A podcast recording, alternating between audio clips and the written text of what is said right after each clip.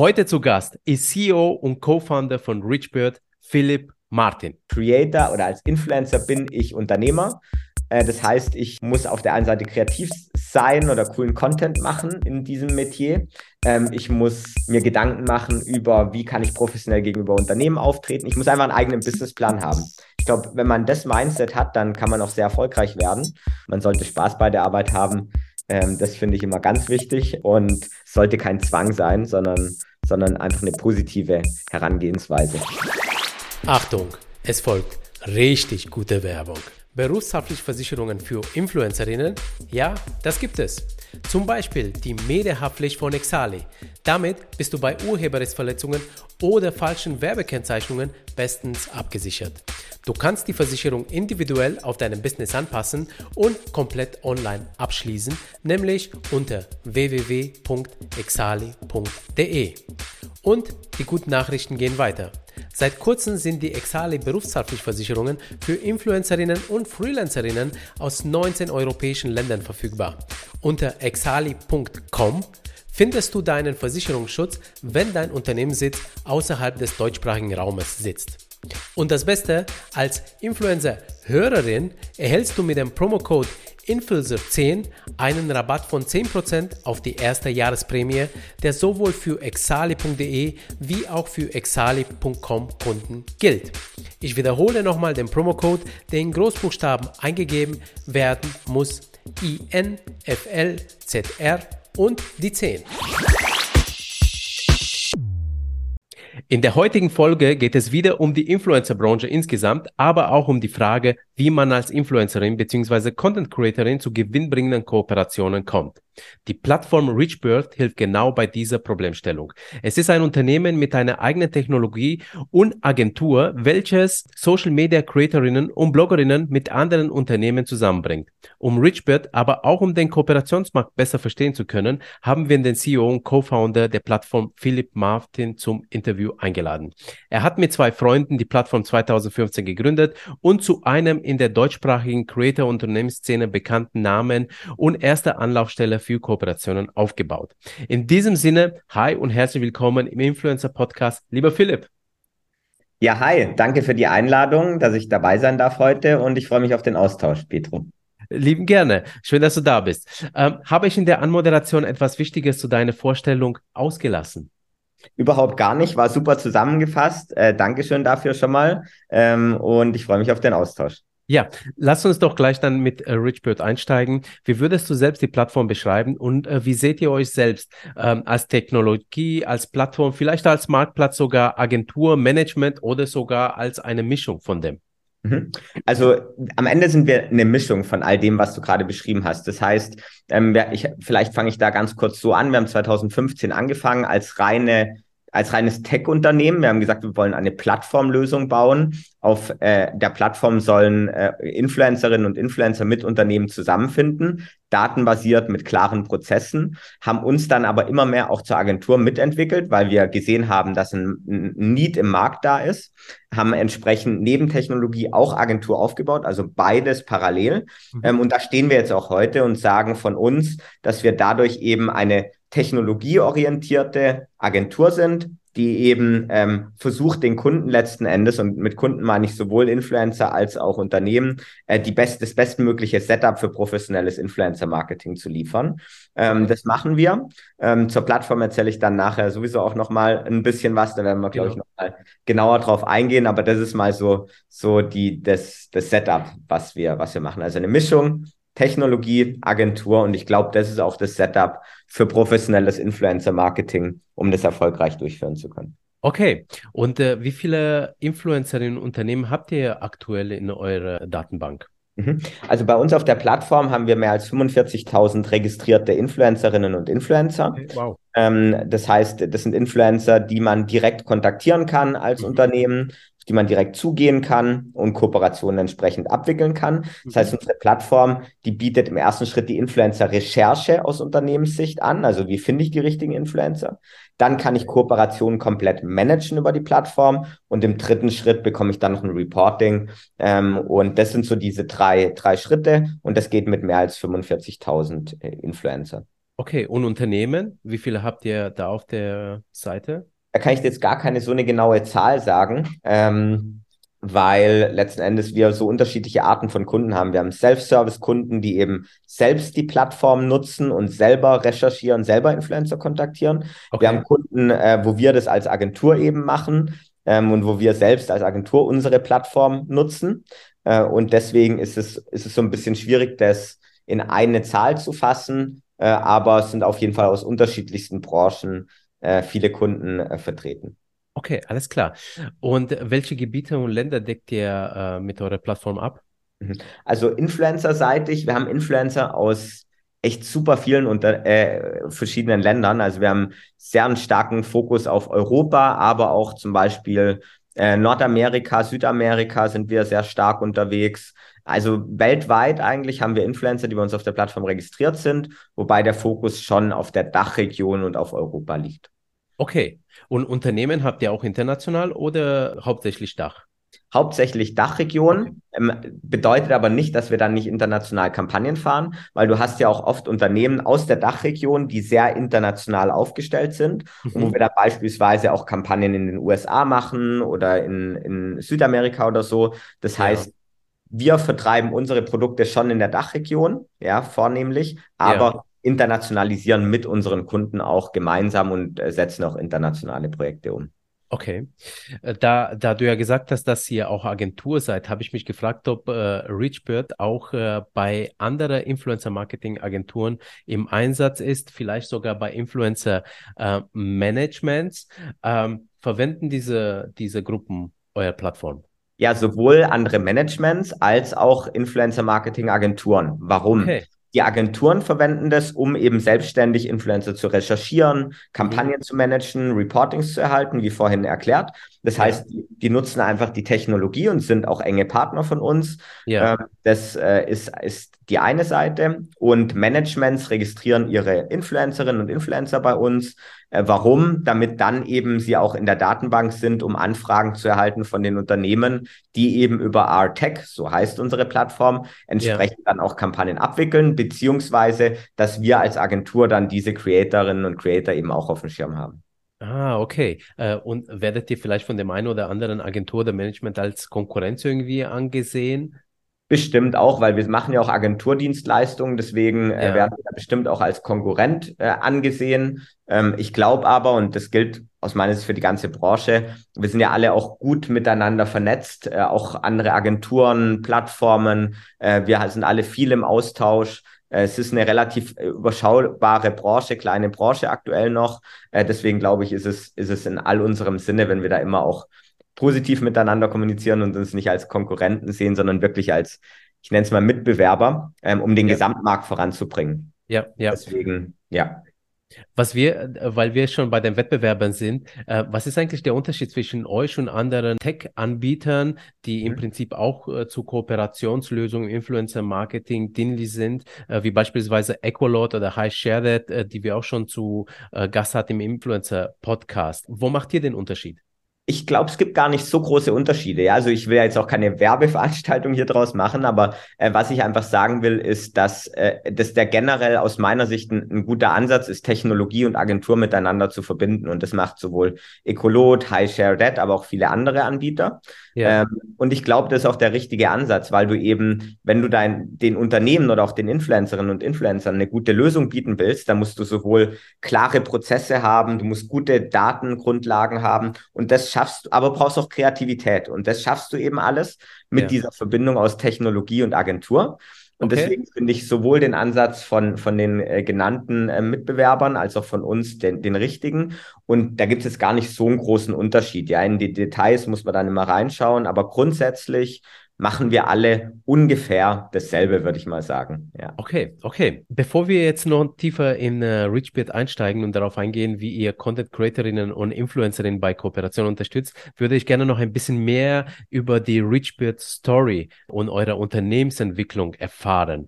Du hast ja Richbeard mit zwei anderen Kollegen 2015 gegründet. Wie kam es dazu und wie habt ihr angefangen? Genau, da spreche ich sehr gerne drüber. Also wir haben es äh, zusammen gegründet in der Universität. Äh, Julian und Benedikt sind meine beiden äh, Mitgründer. äh, wir haben uns in der Uni kennengelernt und es war zuerst auch ein Uni-Projekt. Das heißt, da hatten wir noch gar nicht die Absicht, dass daraus dann auch mal ein kommer wirklich kommerzielles Unternehmen wird, Projekt, also mehr als ein Projekt wird, mehr ja. als ein Uni-Projekt.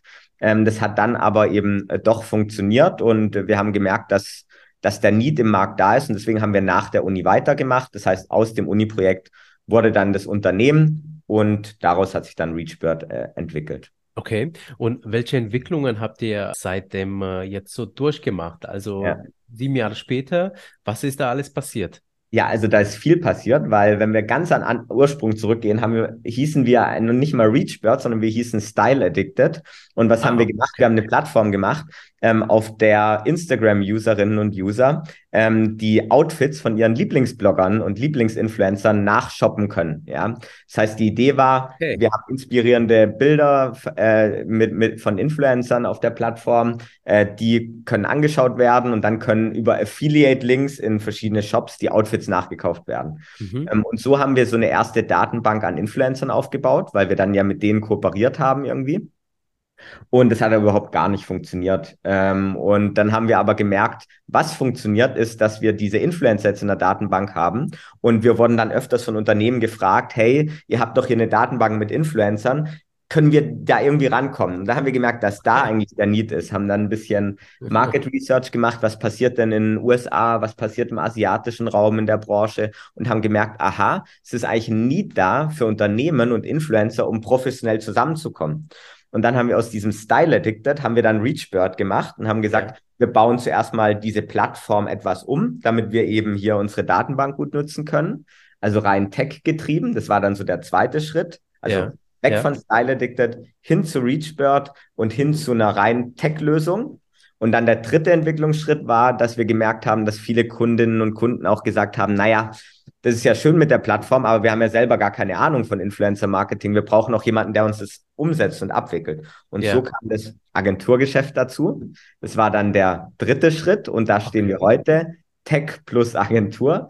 Und das ist so jetzt ähm, zusammengefasst, so unsere äh, Geschichte, ähm, wie wir gestartet haben und wo wir jetzt stehen. Hey, ziemlich coole Unternehmensentwicklung. Also im Prinzip hast du dann ja oder habt ihr die Chancen ja auch ergriffen und äh, genau irgendwann mal die Erfahrung gemacht, das funktioniert, das funktioniert nicht. Im Prinzip fast so wie bei einem Creator, der beginnt ja oder Creatorin, die beginnen ja auch irgendwie mit Content und dann merken sie, naja, hm, äh, wie gewinne ich, wie verdiene ich mein Geld, das funktioniert nicht, aber da gibt es vielleicht eine Gelegenheit und so habt ihr das im Prinzip ja auch gemacht mit eurem Unternehmen. Also sehr unternehmerisch, gefällt mir. Ähm, ein, ein, Kommentar dazu, ja, kurz, ja. nur ganz kurz. Creatorinnen und Creator, also in, und Influencerinnen und Influencer, ja. ich benutze jetzt einfach mal nur den Begriff Influencer, ja. äh, um es einfacher zu machen, sind ja auch Unternehmer. Deswegen, Absolut. die gehen natürlich ja auch diese Schritte durch und äh, Try and Error und man muss einfach dranbleiben und das hat da ja auch gezeigt. Der, der erst, die erste Idee muss nicht immer die richtige sein. Es geht ja. dann um die Execution, um die Umsetzung und dabei sammelt man Feedback. Ja, das ist natürlich auf Social Media als Influencer natürlich leicht. Man bekommt ja. entweder Likes und Kommentare, Followership oder eben nicht. Ähm, und so ist es ja bei uns auch gewesen. Und, und dann bleibt man dran, weil man irgendwie Spaß dran hat, ein cooles Team hat, äh, Freude hat. Und dann entwickelt man sich schon irgendwie in die richtige Richtung mit äh, ein bisschen Ehrgeiz und Motivation. Absolut. Äh, hey, das hast du so, so schön gesagt, ja. Also, äh, gute Motivation finde ich, da, dieser Satz äh, können sich jede Creatorin aufsaugen. 2021 wurde ihr von Adesso aufgekauft, beziehungsweise Richbird äh, von Adesso aufgekauft. Wer ist Adesso? Und was bedeutet der Kauf eigentlich für Richbird, aber auch für die Teilnehmerin auf der Plattform, sprich Unternehmen und Influencerinnen? Ja, also genau, 2021 wurden wir akquiriert von der Adesso SE. Äh, Adesso ist ein deutscher S-DAX-Konzern mit äh, ungefähr 8000 äh, Mitarbeitenden, Hauptsitz in Dortmund, äh, kommt äh, aus der IT-Dienstleistung, bietet aber auch generell sehr viel ähm, Digitalisierungsdienstleistungen an mhm. und unter anderem eben auch relativ viel Agenturbusiness. Ähm, und diese Verbindung aus Tech und Agentur, das Adesso so im, im Großen äh, schon, schon lange macht mit vielen ähm, Mitarbeitenden und vielen Standorten äh, in, in ganz Europa. Das ist ja eigentlich auch das, was wir mit ReachBird machen. Das heißt, auch wir bieten Tech- und Agenturdienstleistungen an. Und deswegen hat es gut zusammengepasst. Ähm, und wir können ihr Portfolio erweitern an Dienstleistungen, die angeboten werden. Und für uns bedeutet es eben Zugang zu noch mehr Kunden, zu, zu Know-how, ähm, weshalb das dann ein guter Match war. Ähm, und für unsere, für die Influencer, die bei uns registriert sind, für das Unternehmen, für die Kunden bedeutet es erstmal nichts. Warum? Weil wir sind weiterhin ein eigenständiges Unternehmen. Wir sind ein Tochterunternehmen, also wir sind nicht integriert oder so, sondern ein Tochterunternehmen und ja. dadurch ähm, managen wir uns weiterhin selbst, wir sind das gleiche Team, nur mit dem positiven Side-Effekt, dass wir noch ähm, eben ein größeres Netzwerk haben, mehr Tech-Ressourcen haben, mehr ähm, mehr Advisory bekommen von, von eben äh, dem, dem Konzern aus, äh, mehr Stabilität natürlich auch im Hintergrund haben. Wir können auch mal was ausprobieren, in neue Märkte gehen äh, oder so, weil eben natürlich hinten dran jetzt auch ein viel größeres Unternehmen steht. Ähm, und deshalb bedeutet es erstmal so für den Influencer, den Kunden erstmal nichts anderes, ähm, bleibt eigentlich alles beim Alten, nur eben äh, in einem anderen Umfeld außenrum. Ja. Ich habe äh, im Zuge des Verkaufs auch gelesen, dass äh, sich äh, nach dem Verkauf im Prinzip deine zwei Mitgründer und Kollegen von Richbird getrennt haben. Du bist aber Teil der Geschäftsführung äh, geblieben. Ich habe mich gefragt, äh, warum? Also warum sind die gegangen? Warum bist du geblieben? Genau, also die sind nicht direkt mit der, mit der, durch die Akquise gegangen, also ähm, mit Adesso, sondern schon äh, etwas davor. Das heißt, hatten wir schon grundsätzlich geplant. Ähm, das waren einfach Veränderungen, die ja schon längerfristig anstanden, ähm, beruflich und privat. Ja, ähm, und für mich war oder ist ReachBird einfach ähm, auch weiterhin unabhängig einfach von der Akquise. Es ist einfach mein, mein Thema, das mir Spaß macht und wo ich mich im Team wohlfühle. Wir haben auch eine gute zweite Führungsebene, sodass das jetzt nicht so irgendwie so ein, ein riesiges Problem war, weil wir super Teamleader haben, ähm, die, äh, die die ganzen Teams auch operativ gut im Griff haben. Ähm, das will ich vielleicht kurz, kurz vorweg sagen, einfach, dass, dass das jetzt kein großer, keine große Veränderung erstmal fürs Operative Geschäft war ähm, und die, die beiden, also Julian und Benedikt, auch heute noch eng mit uns verbunden sind. Wir sind im Austausch ähm, und, und wenn es Fragen gibt oder Themen gibt, sind die immer da. Ähm, das merkt man schon, dass wir das einfach zu dritt gegründet haben und das irgendwo unser Baby ist. Okay, ähm, und ja, ich mache das weiter als Geschäftsführer, weil es mir Spaß macht. Ähm, ich sehe großes Wachstumspotenzial in dem Markt generell. Wir haben ein cooles Team ähm, und was soll ich denn sonst auch anderes machen, als Spaß bei der Arbeit zu haben in einem Markt, der mir Spaß macht. Und deswegen mache ich da gerne weiter, lerne auch jetzt vieles durch die Übernahme, weil so ein Konzern dir natürlich nochmal eine andere Struktur gibt und, und dich auch fordert nochmal neu. Ja, mhm. ähm, und deswegen macht es mir Spaß.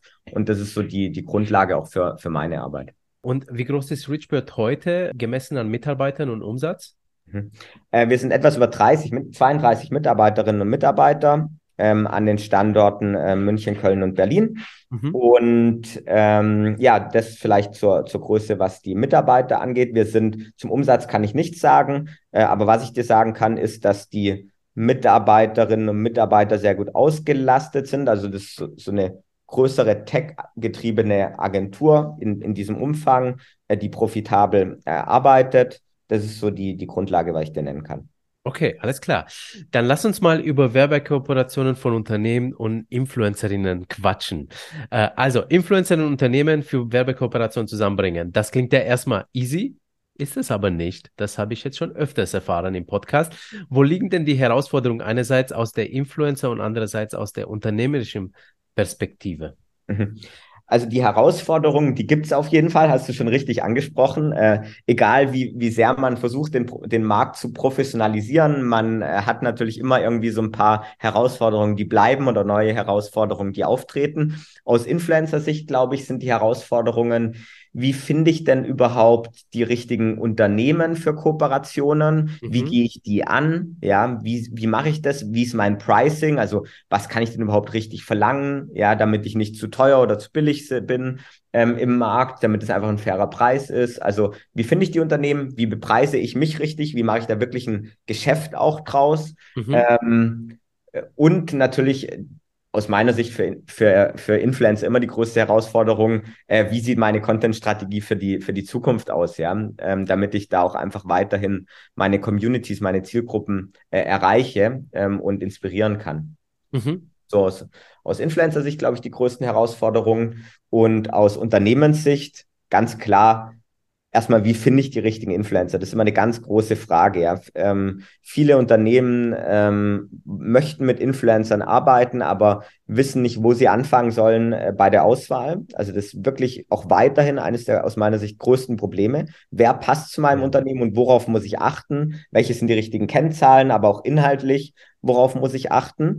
Ähm, und die zweite Herausforderung für Unternehmen ist natürlich auch, dass in einer Zeit, wo super viel Content täglich auf den ganzen Social Media Plattformen hochgeladen wird ähm, und viele Werbungen produziert werden, Werbungen ähm, ausgespielt werden, muss ich natürlich herausstechen mit meiner Kooperation. Das heißt, ich brauche auch einen guten Kreativansatz. Ich muss schnell sein, weil ich muss am Trend der Zeit sein. Ich muss yeah. Kampagnen fahren, die jetzt aktuell sind, die die jetzigen Social Media Trends berücksichtigen. Und das sind, glaube ich, für die Unternehmen, vor allem für größere Unternehmen, die sehr große Strukturen haben oder auch lange Entscheidungsprozesse, sind das die größten Herausforderungen. Vielleicht, dass wir mal ganz kurz auf Unternehmen drauf schauen, äh, auf welchen Kennzahlen und sonstigen nicht in Zahlen messbaren Dinge achten den Unternehmen, äh, wenn sie sich für irgendeinen Influencer entscheiden für ihre Kampagnen? Ja, also ähm, da gibt's gibt's zwei Punkte. Also und, und der erste Punkt ist aus meiner Sicht auch wieder für die Influencer der wichtigste Punkt. Unternehmen wollen mit Influencern arbeiten, die professionelle Dienstleister sind. Das bedeutet, die pünktlich liefern, die offen sind für Gespräche, die die Unternehmen verstehen und sich wirklich in das Projekt reindenken, die wirklich wie eine kleine Agentur, wie ein guter Dienstleister arbeiten. Das ist vielen Unternehmen das Aller, Allerwichtigste. Weil wenn das die Grundlage ist, findet man auch für alle anderen Themen eine gute Lösung. Ja. Ähm, und neben dem natürlich auch der, der Content. Also ich gucke nicht nur auf Kennzahlen bei der Influencer-Auswahl, sondern brauche natürlich einen Influencer, der wirklich zu mir passt, der authentisch glaubwürdig ist, der auf der anderen Seite ähm, ja, vielleicht auch dieselben Werte des Unternehmens vertritt. Ja, da, da muss ich drauf achten und das irgendwie rauskriegen. Ähm, ja. Das äh, spielt natürlich auch noch eine Rolle. Wenn wir jetzt mal den Blickwinkel wechseln, wäre meine Frage, auf welche Sachen müssen Influencer darauf achten, damit sie sich für die Unternehmen sexy machen, damit sie angehört werden? Du hast ja jetzt schon gesagt, also Professionalisierung im Sinne Pünktlichkeit, Kreativität, Authentizität, im Sinne, dass irgendwie äh, der Influencer zum Unternehmen, zu den Werten des Unternehmens passt. Gibt es äh, noch ein paar andere Punkte? Jetzt sprechen wir auch mal das Thema Followerzahlen an. Du hast gesagt, also ihr selber und die Unternehmen achten nicht mehr so sehr auf Followerzahlen, aber auf äh, was achtet man da? Also was sollten äh, Influencerinnen mitbringen, damit sie vermarktbar sind? Mhm. Also, dass die Followerzahl keine Rolle spielt, ähm, das, das ist nicht so. Also Followeranzahl spielt auch eine Rolle, aber ist natürlich nicht das One-and-Only-Kriterium. Ja, das war mal vor ein paar Jahren, hat man mal nur auf die Reichweite geschaut und nur auf ja. Engagement Rates und so. Aber äh, die Zeiten sind vorbei, das will ich damit sagen. Aber natürlich spielt es noch eine Rolle. Also so ist nicht, weil man will natürlich als Kampagnenziel auch Reichweite äh, haben oft oder Awareness, die durch Reichweite zustande kommt. Ja. Das spielt schon auch eine Rolle. Ähm, aber ist nicht die einzige. Also du hast schon gesagt und gut zusammengefasst. Professionalität spielt eine große Rolle. Das heißt, ich muss als Influencer ein gutes Setup haben. Ich muss ordentliche Rechnungen stellen können. Ich muss gute Angebote machen. Ich muss ähm, äh, pünktlich sein. Ich muss ja einfach ein gutes Business-Setup haben. Ja, ja, das ist mal wichtig. Ähm, auf der anderen Seite muss ich kreativ sein, muss die Plattformen verstehen, muss auf den wichtigsten Plattformen vertreten sein, äh, auf denen eben die Unternehmen auch stattfinden möchten innerhalb der Kooperationen. Mhm. Also sei es TikTok, sei es Instagram, Pinterest, whatever. Ich muss yeah. die Plattform im Griff haben und im Blick haben für mich. Ähm, und äh, das sind wirklich die wichtigsten Punkte. Und, und was die Kennzahlen angeht, je, jeder Influencer muss seine Kennzahlen, glaube ich, im Griff haben. Da gehört Reichweite dazu, da gehört Engagement dazu. Ähm, aber es, es, es ist immer die Kombination aus all dem gerade genannten. Also es geht nicht nur um die Kennzahlen, sondern eben auch um die Professionalität.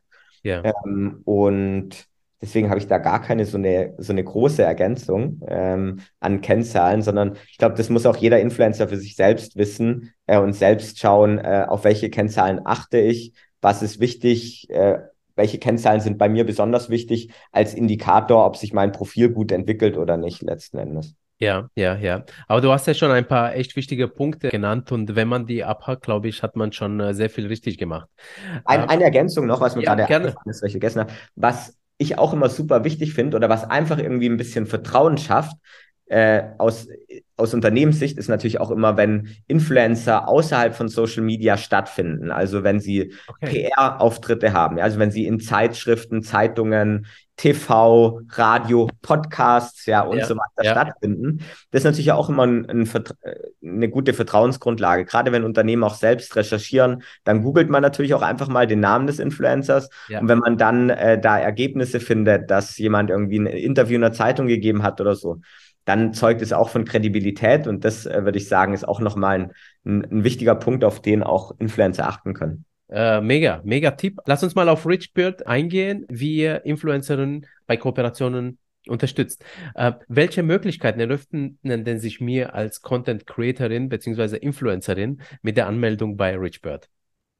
Also erstmal, du kannst dich bei ReachBird äh, registrieren. Das, das kostet auch nichts. Du kannst dich einfach anmelden, gibst dort deine Daten an, hinterlegst deine Social-Media-Kanäle und bist dann gelistet in unserer Datenbank von den, wie vorhin äh, schon angesprochen, 45.000 Influencerinnen und Influencern. Und was passiert damit? Du, du hinterlegst dein Profil und dann passiert erstmal gar nichts bis du die, eben die ersten Anfragen bekommst. Das bedeutet, ähm, die Unternehmen, die direkt unsere Plattform nutzen oder wir als Agentur, die über die Plattform arbeitet, ja. wir recherchieren dann nach passenden Influencern. Das heißt, wir haben da so eine Suchmaschine und da schauen wir dann, äh, welche Influencer kommen vielleicht aus der Region, die uns wichtig ist oder erreichen eine gewisse Zielgruppe, die uns wichtig ist oder ähm, arbeiten eben inhaltlich an einem Thema, das uns wichtig ist. Dann filtern wir diese Influencer und dann werden die Influencer kontaktiert mhm. ähm, und für Kooperationen angefragt.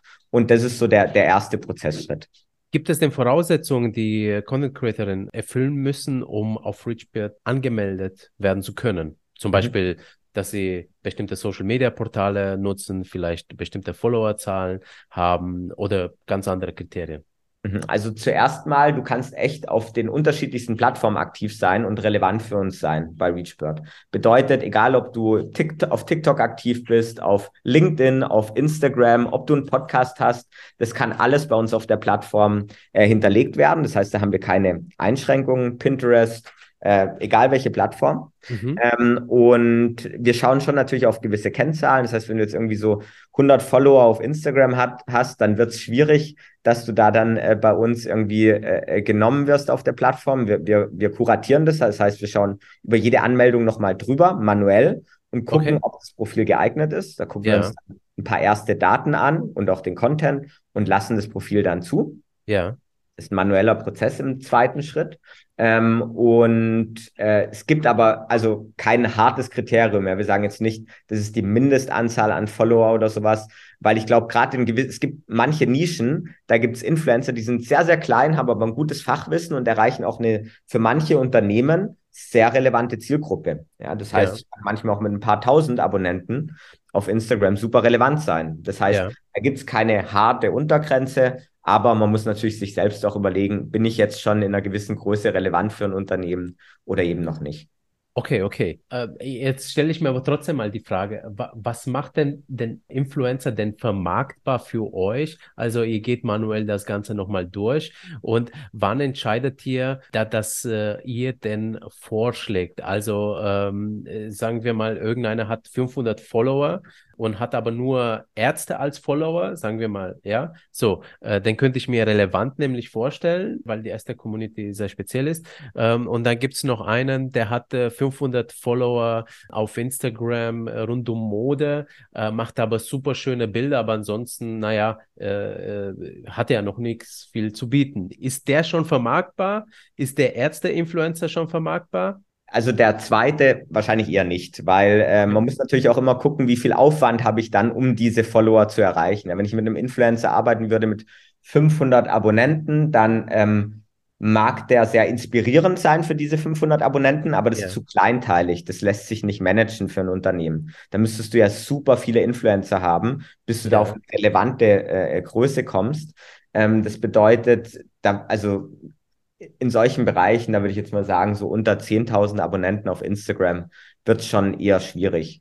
Okay. Ähm, da würde ich, also da würde ich schon sagen, so eine, so eine Anzahl von 10.000 wäre mal, wäre mal eine Mindestgröße ja. unserer Plattform. Ähm, und jetzt mit den, mit den 500 Ärzten, da könnte man zum Beispiel sagen, da wäre vielleicht LinkedIn eine gute Grundplattform, auf der sowas stattfindet und auch vermarktbar wäre. Ja. Okay, okay. Auf Instagram findet es wahrscheinlich eher weniger statt oder ist schwierig herauszufinden. Ja. Aber auf LinkedIn gibt es durchaus äh, Profile, ja, die extreme Expertise aufweisen und ja. extrem nischige Zielgruppen erreichen und dann natürlich auch für Unternehmen interessant sein können für eine Kooperation. Okay, also dann habe ich. Man darf nie außer Acht lassen, dass letzten Endes ein Unternehmen natürlich auch Reichweite haben will, Engagement haben will innerhalb so einer Kooperation und deswegen ja. Eine gewisse Mindestgröße eben schon auch irgendwie vorhanden sein muss. Okay, aber dann habe ich ja schon so zwei kleine Kennzahlen von dir. Einmal so um die 10.000 bei, bei Instagram, 500 schon bei einer speziellen Zielgruppe, also so nischig äh, bei LinkedIn. Äh, Gibt es vielleicht irgendwelche, so, ja, Pi mal Daumen, Follower-Größen für YouTube, TikTok? Oder Twitch vielleicht? Da gibt es nicht eine so eine Kennzahl. Also wie gesagt, es kommt auch immer auf die, das Thema drauf an. Ja. Deswegen habe da nicht eine so eine Größe, ähm, die ich dir sagen kann. Und es sind ja. auch, es geht auch nicht immer nur um Follower. Zum Beispiel nehmen wir mal TikTok. Da spielt auch die Views eine große Rolle. Ja, also wie viele Views kriege ich ja. dann als Influencer auf die letzten Videos zum Beispiel. Ja, also es spielt da ebenso eine große Rolle und da geht es gar nicht nur um die Follower. Deswegen okay. schwierig jetzt sich wirklich auf eine Kennzahl irgendwie äh, festzulegen. Alles klar. Sagen wir mal, ich habe mir einen Creator-Account angelegt bei euch. Äh, wie kann man sich den Prozess einer Kooperation aus Sicht der Creatorinnen vorstellen? Also generell ist es so, äh, äh den Prozess, äh, ist, ist, ich, ich mache es mal aus Unternehmenssicht äh, einmal. Das mhm.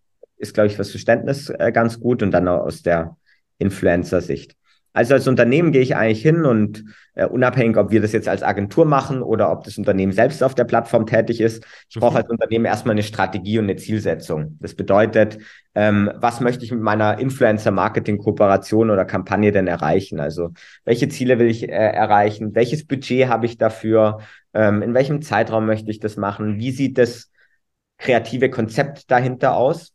Also mhm. das ist also die, die erste Grundlage als Unternehmen. Und dann schreibe ich da mir ein Briefing runter, das dann irgendwie beinhaltet, was denn innerhalb der Kampagne so äh, äh, umgesetzt werden soll und wie die Influencer-Persona aussehen soll. Also okay. ich, ich habe im Idealfall schon mal ganz klare Vorstellungen, welche Art von Influencerin oder Influencer ich denn haben möchte für meine Kampagne. Und dann im nächsten Schritt gehe ich auf Artec, ja, gebe in unserer Suche verschiedene Filterparameter ein, ähm, das sind quantitative Themen wie Reichweite, wie Engagement, wie äh, ja, wo kommt denn auch die Audience her, also demografische Faktoren, äh, die eine Rolle spielen. Und auf der anderen Seite kann ich auch inhaltlich filtern. Es ist wie bei Google, ich gebe bei uns in die Suche zum Beispiel ein irgendwie Running und finde dann nur Influencer, die in der Vergangenheit schon mal Content zu dem Thema Running, Laufen, Laufsport äh, gemacht haben zum Beispiel. Und dann habe ich schon mal ja einen guten ersten Fit, weil dann sehe ich nur noch Influencer, die eben inhaltlich und quantitativ zu uns passen. Yeah. Und da kann ich mir diese Profile anschauen, kann mir verschiedene Datenpunkte anschauen und dann sagen, das sind die 10, 20 oder 100 Influencer, die für mich in Frage kommen und kann die dann mit dem Briefing direkt über die Plattform kontaktieren, kann okay. auch direkt einen Preis äh, setzen pro Influencer und dann gehen die Kooperationsanfragen an die Influencer raus ja. Das bedeutet, die Influencer bekommen eine SMS, bekommen eine E-Mail und sehen bei uns in ihrem eigenen äh, Artec Dashboard äh, die Anfragen im Detail. Und dann äh, sagen die Influencer eben zu oder sagen ab oder können das Pricing nochmal verhandeln oder die, die Kooperationsbedingungen. Und dann äh, findet die Kooperation statt. Das heißt, dann findet die Kommunikation über die Plattform statt in einem Chat. Die Influencer laden den Content, den sie auf Basis des Briefings produzieren, laden sie bei uns hoch. Der okay. wird vom Unternehmen freigegeben, dann wird auf Social Media gepostet und dann gibt es am Ende ein Reporting. Und das ist, glaube ich, vom Prozess her wichtig, auch für Influencer zu verstehen, wie das aus Unternehmenssicht funktioniert. Und aus Influencer-Sicht ist es so, ich bekomme eben entsprechend äh, Anfragen rein. Ich yeah. habe mein Profil hinterlegt, äh, da gebe ich auch ein Pricing an. Das heißt, ich kann sagen, was möchte ich denn pro Instagram-Posting oder pro langfristige Kooperation oder pro Event-Teilnahme pro TikTok, was möchte ich dafür im Schnitt haben. Okay. Dann kein fixer Preis, der dann auch genau immer so eingeloggt wird, aber ich kann mal eine Vorstellung davon geben, was ich denn so im Schnitt haben möchte. Das macht es den Unternehmen auch leichter zu evaluieren, ob der Influencer denn in mein Budget reinpasst oder nicht. Ja. Ähm, das heißt, gebe ich als Influencer selbst an. Und dann bekomme ich die Anfragen rein und kann dann eben sagen, ich bin dabei, ich bin nicht dabei. Und ja. dann ist es äquivalent zu dem, was ich gerade aus Unternehmenssicht gesagt habe, funktioniert dann eben auch aus Influencer-Sicht. Das heißt, ich kann mit dem Unternehmen chatten, ich kann Content hochladen auf der Plattform, ähm, ich äh, sehe den Kampagnenstatus und äh, kann somit die gesamte Kampagne darüber abwickeln. Okay, alles klar. Ähm, und wie schnell muss ich eigentlich reagieren, wenn äh, ich eine SMS bekomme oder eine E-Mail äh, und darauf antworten? Gibt es äh, eine, eine Frist? Ja, da gibt es eine Frist. Ähm, das sind äh, 48 Stunden, meine ich, okay. ähm, innerhalb derer du antworten musst, einfach auch um den Unternehmen eine gewisse Schnelligkeit zu gewährleisten. Ja. Und äh, ich kann dann das nochmal verlängern. Wenn ein Influencer sagt, ich brauche noch ein bisschen Zeit, da kann man dann das aufschieben nochmal, ja. ähm, wenn man dann weiß, dass man eben die Rückmeldung hat und der noch ein bisschen länger braucht. Aber grundsätzlich haben wir 48 Stunden, meine ich, ist, ist bei uns auf der Plattform der Zeitraum, der hinterlegt ist. Okay, und äh, zu Content-Produktion wird das meistens auch dann festgelegt? Äh, und falls ja, äh, muss man die innerhalb weniger Tage oder Monate? Wie, wie ist denn das geregelt? Das kommt ganz auf die Kooperation drauf an. Das weiß der Influencer aber dann. Es steht direkt in der Anfrage mit drin. Es gibt Kooperationen, da, da geht es um einen ganzen Jahreskooperation. Das bedeutet, da, da heißt dann, hey, wir wollen von dir 10 äh, Instagram Reels oder 20 Instagram Reels haben ähm, oder TikToks haben und äh, die kannst du produzieren zwischen März und Oktober oder sowas, ja. ja. Ähm, es kann aber auch Anfragen geben, wo es heißt, hey, wir haben in zwei Wochen einen Product Launch und wir hätten dich gerne dabei. Schaffst ja. du es oder schaffst du es nicht? Das heißt, der Influencer hat da gleich eine, eine klare Erwartungshaltung und kann sagen, ob er eben das schaffen kann oder eben nicht. Ich beobachte immer mehr Influencer, die auf unterschiedliche Plattformen sind. Mhm. Ähm, auf die einen For Plattform performen sie sehr gut, auf die anderen Plattformen vielleicht mittelmäßig oder gar nicht so gut.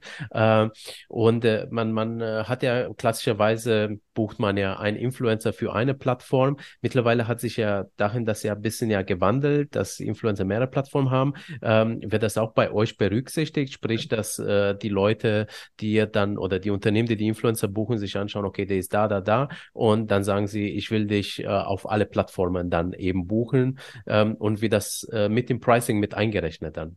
Ja, definitiv. Also ähm, auch hier kommt es natürlich wieder auf das Unternehmen drauf an, äh, wie, wie die eigene Strategie ist. Will ich selbst nur auf Instagram stattfinden oder möchte ich eben auf verschiedenen Plattformen stattfinden? Ja. Wenn die Unternehmen auf verschiedenen Plattformen stattfinden möchten, empfehle ich auch den, den Creator, der ja irgendwie zu mir passt, deswegen wähle ich ihn ja aus, dass ich ja. den auch über mehrere Plattformen hinweg buche und äh, das kann ich dann über die Plattform einstellen, da kann ich dann ein Agreement finden, da kann man dann natürlich auch über den Preis sprechen zum Beispiel, also das geht definitiv.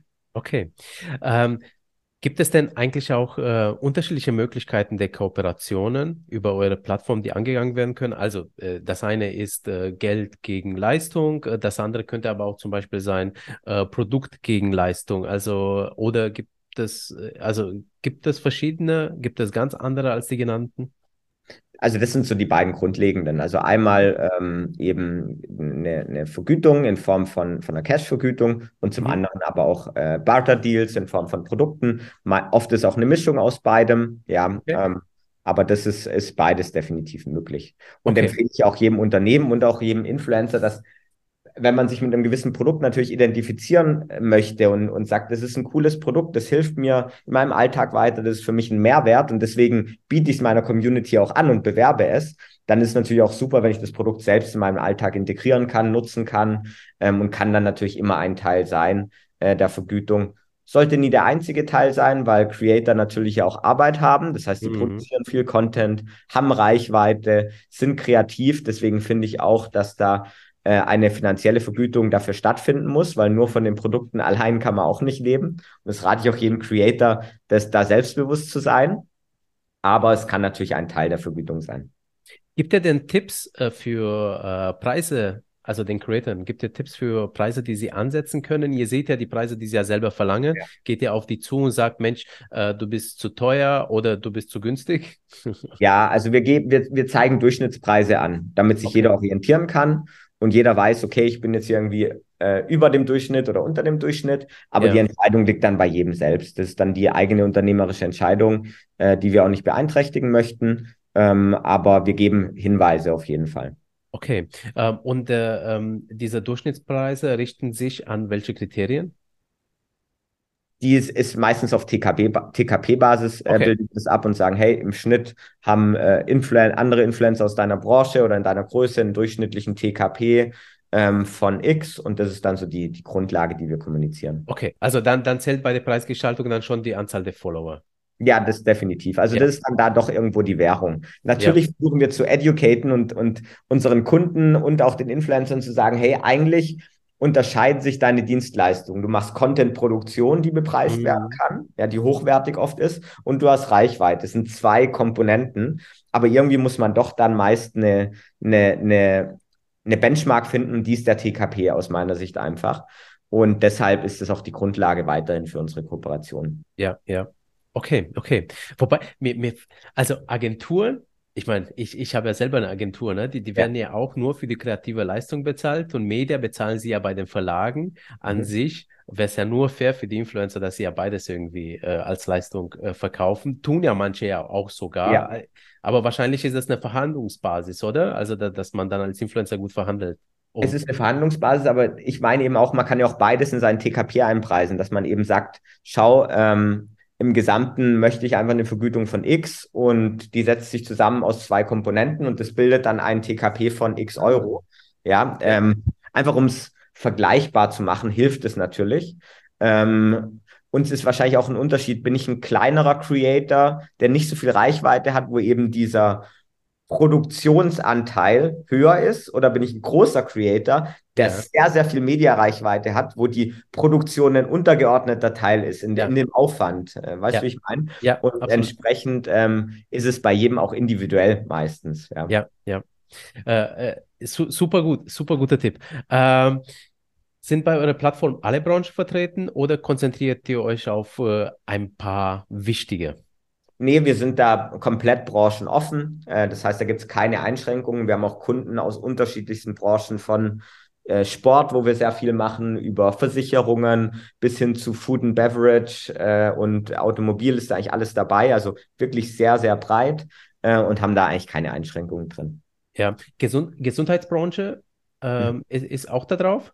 Ist auch drauf und wird ein immer wichtigerer Teil, äh, mhm. äh, weil ich glaube, da es ist, also es kommunizieren natürlich auch immer mehr Influencerinnen und Influencer über dieses Thema. Ja, es spielt eine große Rolle auf Social Media und entsprechend wollen natürlich auch Unternehmen dabei stattfinden und deswegen auch eine sehr relevante Branche. Ja, Okay, okay.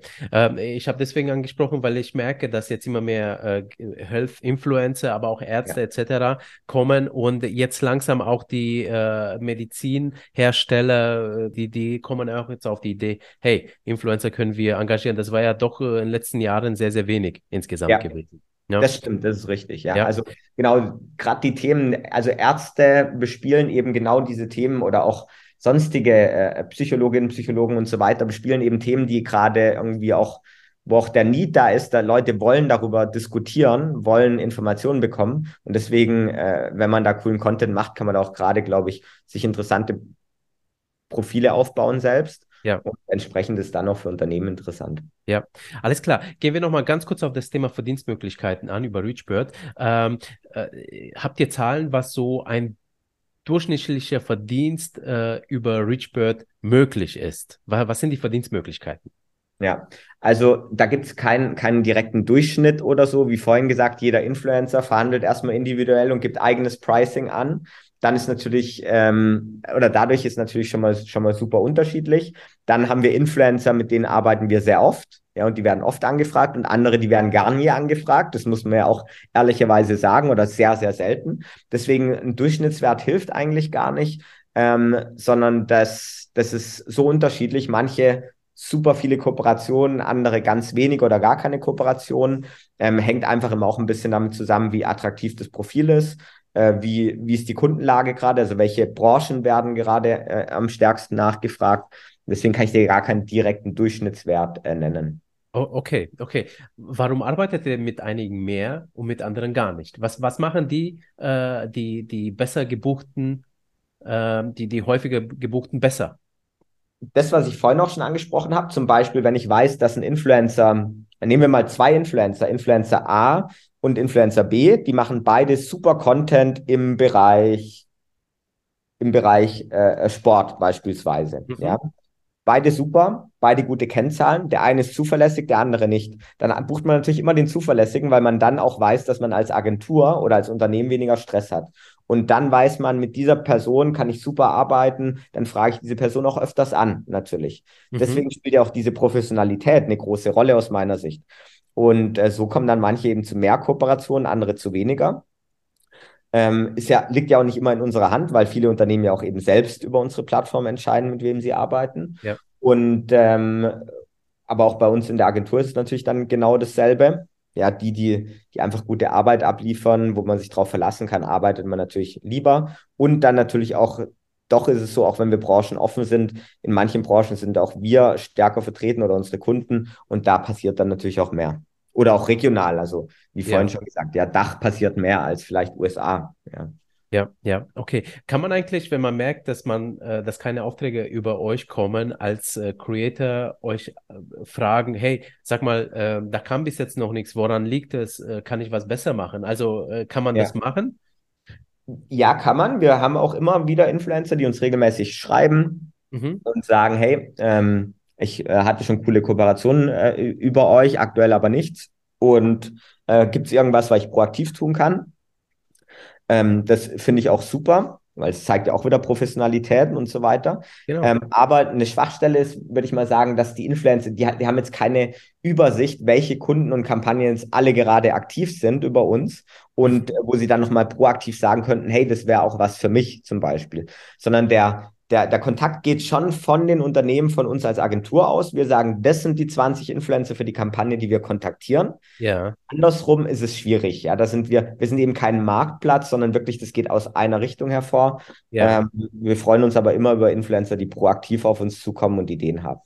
Okay, okay. Also äh, würde dann Sinn machen, wenn man eine Idee hat, dass man sagt, pass auf, ich würde gerne, ich bin ein Tech-Influencer, spezialisiert auf Fernseher. Äh, habt ihr nicht, äh, keine Ahnung, ähm, äh, Fernsehersteller oder äh, äh, Händler von Tech, wo Fernseher verkauft werden, im ähm, Agenturportfolio, womit wir zusammenarbeiten würden? Also genau. das wäre eine richtige Anfrage, dann wo die auf, die vielleicht befruchtet werden kann. Definitiv, richtig. Ja. Okay, okay, alles klar. Ähm, bietet ihr für größere Influencer auch eine spezielle Betreuung an, irgendwie? Nee, also wir sind keine, kein Influencer-Management, das überlassen wir den professionellen Managements, die können das besser, die sind darauf fokussiert. Wir machen wirklich ähm, nur das Geschäft, wie ich es vorhin angesprochen habe, dass wir sagen, wir haben alle Influencer, die in der Datenbank sind, äh, wir verbinden die mit den Unternehmen, wir kommen aus der Unternehmensseite heraus äh, und suchen die Influencer, aber wir haben keine ähm, einzelnen Influencer, die wir irgendwie exklusiv betreuen oder wo wir mehr machen als bei anderen. Ähm, das, ist, das ist nicht unser Business. Mhm. Okay. Und kann man eigentlich auch äh, von eurem Portal ausgeschlossen, gebannt werden irgendwie?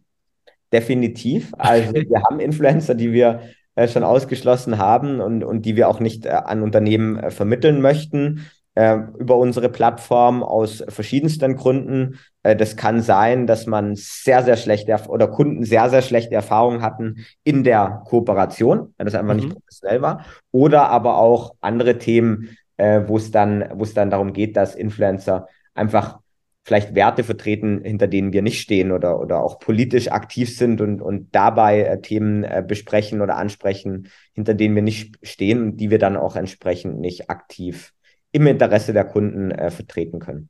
Okay, okay. Würdest du denn, weil du das Thema politische, ähm, ähm, ich sag mal, Interessen ansprichst, würdest du denn Influencerinnen eher raten, wenn sie im Business Erfolg haben äh, möchten, sollen sie eher sich politisch neutral halten oder sollen sie ruhig eine politische Meinung haben, eben mit dem Risiko, dass sie dann halt vielleicht von einigen nicht gebucht werden? Das ist eine ganz schwierige Frage, weil da, da, hängt, da hängt ja so vieles mit drin. Also erstmal finde ich es ja begrüßenswert, wenn sich ähm, Persönlichkeiten aller Art politisch irgendwie engagieren. Davon lebt eine Demokratie. Und deswegen finde ich das grundsätzlich immer gut, wenn man, wenn man da eigene Meinungen hat und so weiter. Aus unternehmerischer Sicht ist aber natürlich Neutralität doch besser, weil dann komme ich für mehr Kooperation in, meist in Frage. Ähm, weil auch Unternehmen meistens nicht aktivistisch aktiv sind, ähm, mhm. sondern eher sich auch neutral halten wollen. Ähm, das ist, das ist eben die andere Seite. Also ich glaube, aus unternehmerischer Sicht ist Neutralität wichtig. Bedeutet ja nicht, dass man nicht Themen ansprechen kann, die einem wichtig sind, bedeutet nur, dass man sich vielleicht nicht parteipolitisch äußert ähm, oder ähm, ja oder oder doch eben irgendwelche Themen, die sehr brisant sind, zu arg ähm, unneutral bespricht. Aber man kann ja auch neutral über Themen sprechen, äh, die einem wichtig sind und äh, ich glaube, aus, rein aus unternehmerischer Sicht ist das besser. Heißt nicht, dass es der einzig gangbare Weg ist, weil, wie schon angesprochen, hinter jedem Influencer steckt eine Persönlichkeit und da muss jeder für sich selbst entscheiden, äh, wie man da auf Social Media aktiv sein möchte oder eben nicht und seine Reichweite auch nutzen möchte oder nicht. Okay, okay, super Tipp. Zu Re äh, Richbird abschließende Frage. Was ist eigentlich leichter zu akquirieren? Influencerin oder Unternehmen? Es geht meistens einher miteinander. Also ähm, das bedeutet, wir, ich glaube, wir haben schon eine sehr große Datenbank an Influencern, wes weswegen wir jetzt nicht jeden Tag aktiv akquirieren, sondern es ist eher so, du ähm, hast ein, ein, Unternehmen, das in einer gewissen Branche aktiv ist und dann ist es auch relevant, die richtigen Influencer zu haben. Und wenn die dann nicht da sind und man geht die an, diese Influencer, und spricht die an und, und, und sagt, hey, wir hätten hier potenziell ein cooles Unternehmen für euch, mit dem ihr kooperieren könnt, registriert euch doch mal auf unserer Plattform, ähm, dann ist es natürlich auch leicht, weil schon eine potenziell direkte Kooperation dahinter steht. Wenn ich einfach so random Influencer anspreche und sage, registriert euch mal bitte, äh, und die kennen die Plattform vielleicht nicht oder wissen nicht, was sie ähm, da für, ein, für einen Vorteil draus haben, dann ist es natürlich schwieriger. Also mit einem konkreten Offering ist es meistens leicht. Ähm, und andersrum, wenn du eine tolle Influencer-Basis in einer gewissen Branche hast, ist es auch für Unternehmen attraktiv. Das heißt, es, das hängt immer ein bisschen miteinander zusammen irgendwo. Okay, okay, alles klar. Als letzten Themenblock würde ich gerne mit dir nochmal die Influencer-Branche aus der Vogelperspektive besprechen. Ähm, ihr habt im Dezember den Influencer Marketing Trend Report 2023 rausgebracht. Welche Trends kommt denn auf unsere Branche in diesem Jahr zu? Genau, also zuerst mal danke an alle, die an dem Trendreport mitgewirkt haben. Das ist nämlich kein Report, den wir als ReachBird selbst schreiben, ja, jeden Beitrag und, und es nur unsere Perspektive ist, mhm. sondern dann schreiben auch verschiedene Creator, ähm, Influencer Managements, Brands, Agenturen, Wissenschaftler, ähm, also ganz unterschiedliche Experten, die da ihre Meinung dazu äußern. Das heißt, nicht nur meine persönliche Meinung oder so, sondern wirklich Branche, in der gesamten Branche übergreifend ähm, werden da werden da Trends äh, drin äh, veröffentlicht. Deswegen eigentlich ganz spannend und entsprechend vielfältig ist dann auch natürlich der sind die Trends, weil du halt unterschiedlichste Perspektiven hast. Das äh, geht los bei Influencerinnen und Influencern, die eben sagen, hey, ähm, äh, einmal wird das Thema äh, Kurzvideos wichtiger, B2B wird irgendwie wichtiger, suchmaschinenrelevanter Content wird wichtiger oder auch emotionales Storytelling Multiplattform-Ansätze, ähm, was du ja vorhin auch schon angesprochen hast, werden wichtiger aus, äh, aus Influencer-Sicht, aus Brand-Sicht, die halt sagen, hey, wir müssen erstmal unseren, ein wichtiger Trend wird, den Kunden gut zu analysieren, damit ich dann einen guten Influencer-Match hinbekomme. Oder eben auch, dass man langfristige, äh, erfolgreiche äh, und vertrauensvolle Zusammenarbeiten fokussieren sollte, anstatt äh, kurzfristigen beispielsweise. Ähm, weitere Trends sind äh, sicherlich das Thema ähm, ja, dass man, dass man diverser denken muss in, in der Auswahl der Content Creators, ähm, weil man auch verschiedene Communities und Zielgruppen einfach irgendwie erreichen möchte ähm, und mit einbinden sollte. Ähm, dann so Themen wie Metaverse und NFTs spielt irgendwo eine große Rolle. Ähm, dann ist die Frage, welche Art von Content inspiriert denn im neuen Jahr? Also was sind so die, die, die Trendthemen, die irgendwie bespielt werden? Mhm. Also es gibt ganz unterschiedliche Punkte oder welche Plattformen werden auch die Trendplattformen sein. Spielt zum Beispiel Pinterest eine größere Rolle nächstes Jahr. Also es gibt ganz, ganz viele Ansätze, wie du gerade merkst. Da lässt sich nicht mal irgendwie so ein roter Faden irgendwie durchgeben, sondern es sind unterschiedlichste Bereiche, die hier äh, abgebildet werden. Deswegen würde ich mal sagen, lohnt sich den auch äh, zu lesen. Ähm, Gerade für Creator, ich glaube, es ist super spannend, weil man eben auch einen Blick auf Unternehmen bekommt. Also was denken denn Unternehmen, was Trends sind? Ja. Auf der anderen Seite aber eben auch andere Creator dort zu Wort kommen, die aus ihrer Sicht aus, auch die Trends äh, widerspiegeln. Genau, genau. Also, und ich kann auch sagen, wo man den findet, einfach auf reachbird.io gehen und dann unter Wissen, da habt ihr einen Reiter in der Navigation und dann gelangt man eigentlich schon, dann sieht man ihn gleich. Äh, genau. Und dann könnt ihr den euch runterladen. Ähm, so, ähm, was würdest du denn sagen, wo steht denn so allgemein betrachtet die Influencer-Branche insgesamt? Wohin steuern wir zu? Mhm. Also das ist wie auch bei den Trends, das ist immer so, so, eine, so, eine, so eine Aufnahme, die man jährlich macht, aber dann doch merkt, dass man eigentlich fast dasselbe erzählt wie im Jahr davor oder wahrscheinlich auch im Jahr drauf, ja, ähm, weil es halt immer doch längerfristige Entwicklungen sind ja. und nicht, nicht, nur auf einer jährlichen Basis. Ja. Ähm, ist immer wichtig, sich das jährlich wieder in, in, in, in, ins Gedächtnis zu rufen, aber es sind mei meistens doch auf längere Entwicklungen. Und so ist es auch mit der Professionalisierung von Influencer-Marketing. Ich glaube, wir sind in einer Phase, wo unumstritten ist, dass Influencer-Marketing ein wichtiger Bestandteil der Kommunikation, der Marketingstrategie sein kann für Unternehmen. Entsprechend ist es mittlerweile auch, äh, nicht, auch nicht mehr umstritten. Also es ist ganz klar, dass Unternehmen sich Influencer-Marketing-Budgets ähm, äh, entsprechend reservieren pro Jahr und, und auch eine klare Strategie fahren wollen. Äh, ich glaube, da sind wir auf jeden Fall schon. Also das ist jetzt nichts mehr, was nur noch einige wenige Unternehmen machen oder so oder nur Vorreiter, sondern ich würde mal behaupten, es ist eigentlich bei fast jedem Unternehmen angekommen. Was sind Influencer? Welche Ziele kann ich damit erreichen? Äh, und äh, äh, ja, und, und ich möchte die gerne irgendwie integrieren. Ähm, und entsprechend sind wir, glaube ich, in einer Phase, wo es schon sehr professionell zugeht. Ähm, und was jetzt die nächsten Schritte sind, ist, die Budgets werden weiter wachsen. Das heißt, es, es wird ähm, einen immer wichtigeren Bestandteil im Marketingmix von Unternehmen einnehmen. Äh, es wird immer mehr mit dem allgemeinen, so mit der allgemeinen Social Media Strategie der Unternehmen verschmolzen werden. Das heißt, nicht nur Standalone Influencer Kampagne, sondern übergeordnet. Ich mache Social Kampagnen, Influencer spielen eine große Rolle dabei. Mhm. Ähm, also, und man muss auch weiter denken als Unternehmen. Das merken wir auch gerade bei vielen Kunden, die das äh, Gott sei Dank eben machen, dass ich nicht nur sage, ich buche jetzt äh, ein Posting bei einem Influencer, sondern was kann ich denn noch mit dem Influencer machen? Kann der Content für meine Social Media Profile produzieren? Kann Content ja. produziert werden, der auch auf der Website vertreten ist? Mache ich eigene Produkte mit den Influencern gemeinsam? Ja, also Creator Economy. Oder, ähm, also das sind, sind so alles solche Themen, die immer mehr aufkommen. Das heißt, ich denke strategischer als Unternehmen. Mhm. Als Influencer weiß ich, ich muss professioneller unterwegs sein, wenn ich zwischen all den anderen Influencern eine Chance haben will, ähm, da auch professionell mich aufzustellen und auch gut davon leben zu können. Und entsprechend, ähm, um es zusammenzufassen, die Trendentwicklung geht dahin, es wird alles etwas größer, alles etwas professioneller, aber wir sind schon auf einem guten Weg. Es wird alles strategischer äh, aus meiner Sicht.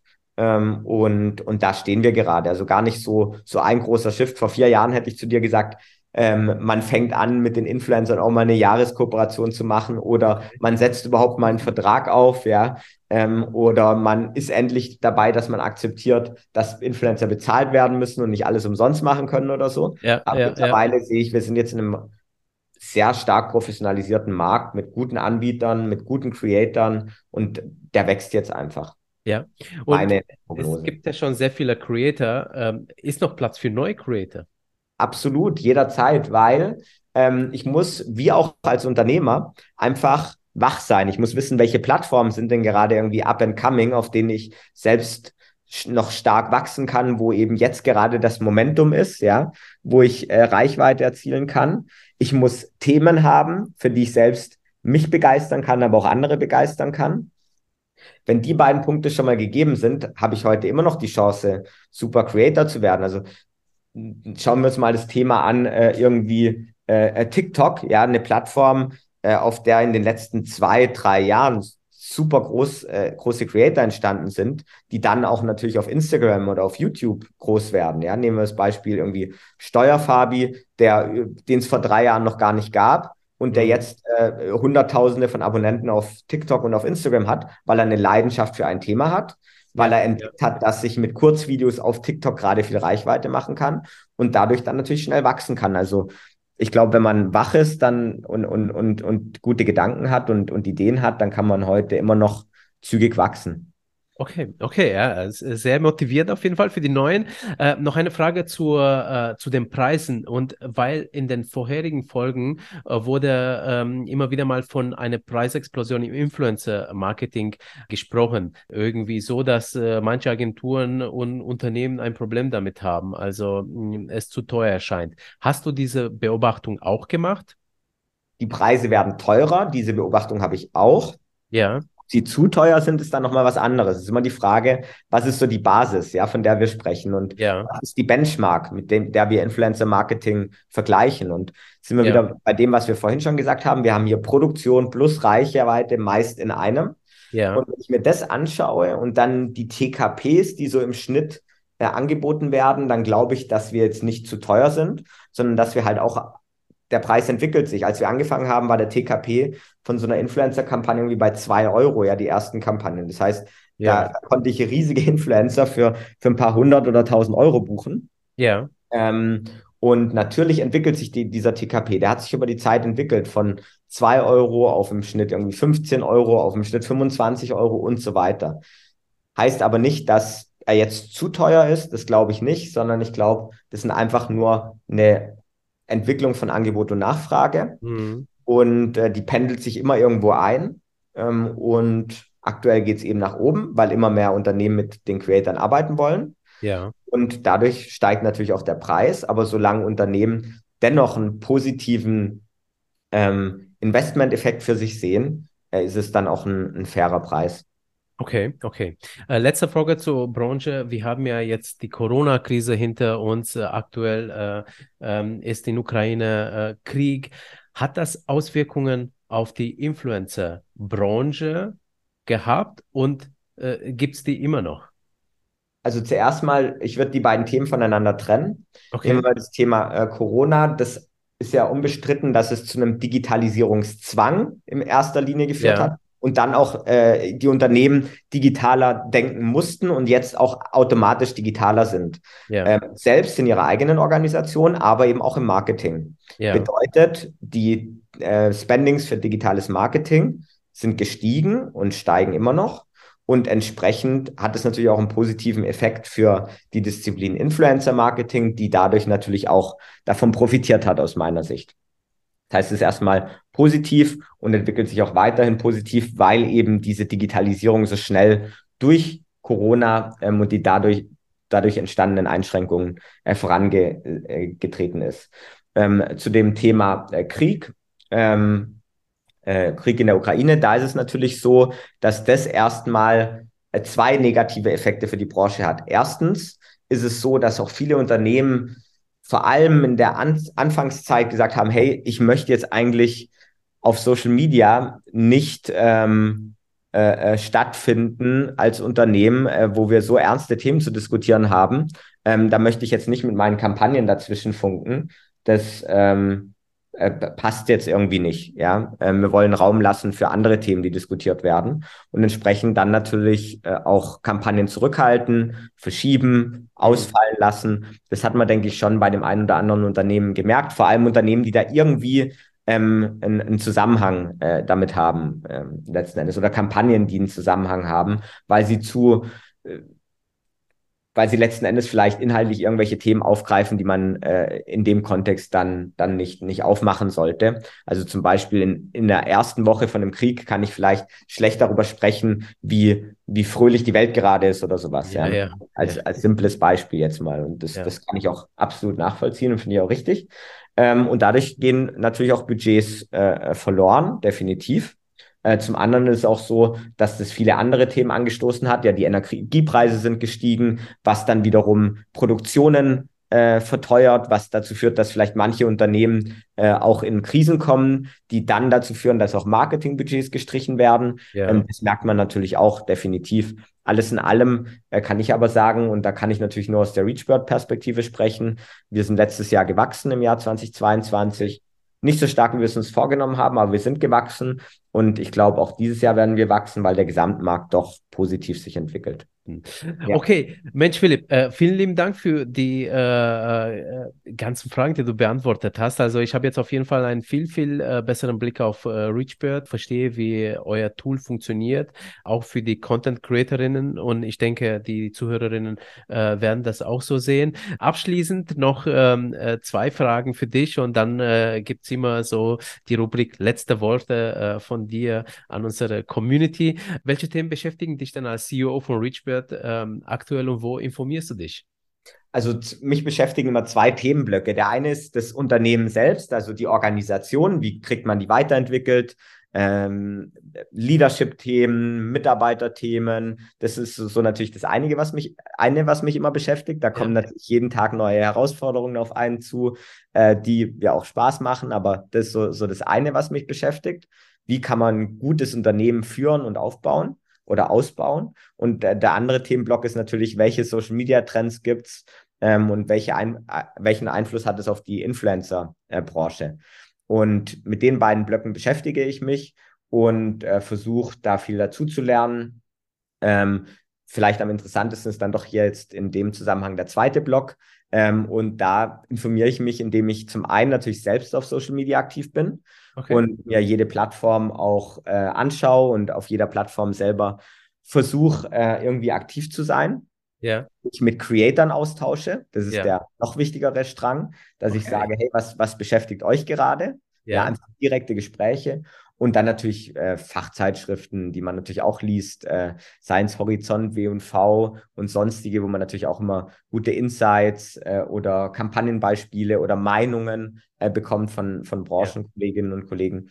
Äh, das sind so die, die Möglichkeiten, sich zu informieren. Alles klar. Und wie geht es nun äh, jetzt mit dir und äh, Richbeard weiter? Was sind äh, eure Ziele, deine Ziele? Also erstmal ist unser Ziel, dass unsere Kunden und unsere zukünftigen Kunden immer mit den äh, mit den besten Kampagnen unterwegs sind. Die besten im Sinne von ähm, auf den richtigen Plattformen, mit den richtigen Influencern, mit dem richtigen äh, Konzept dahinter. Und da das immer so sich schnell verändert, ist das natürlich erstmal immer eine, eine geht es immer damit weiter, da immer, immer ähm, aktuell unterwegs zu sein und den Kunden das bestmögliche Setup zu bieten. Das ist mal das Wichtigste für mich und ist auch mein zukünftiges Ziel, weil das verändert sich immer so schnell, dass man da immer dran arbeiten muss.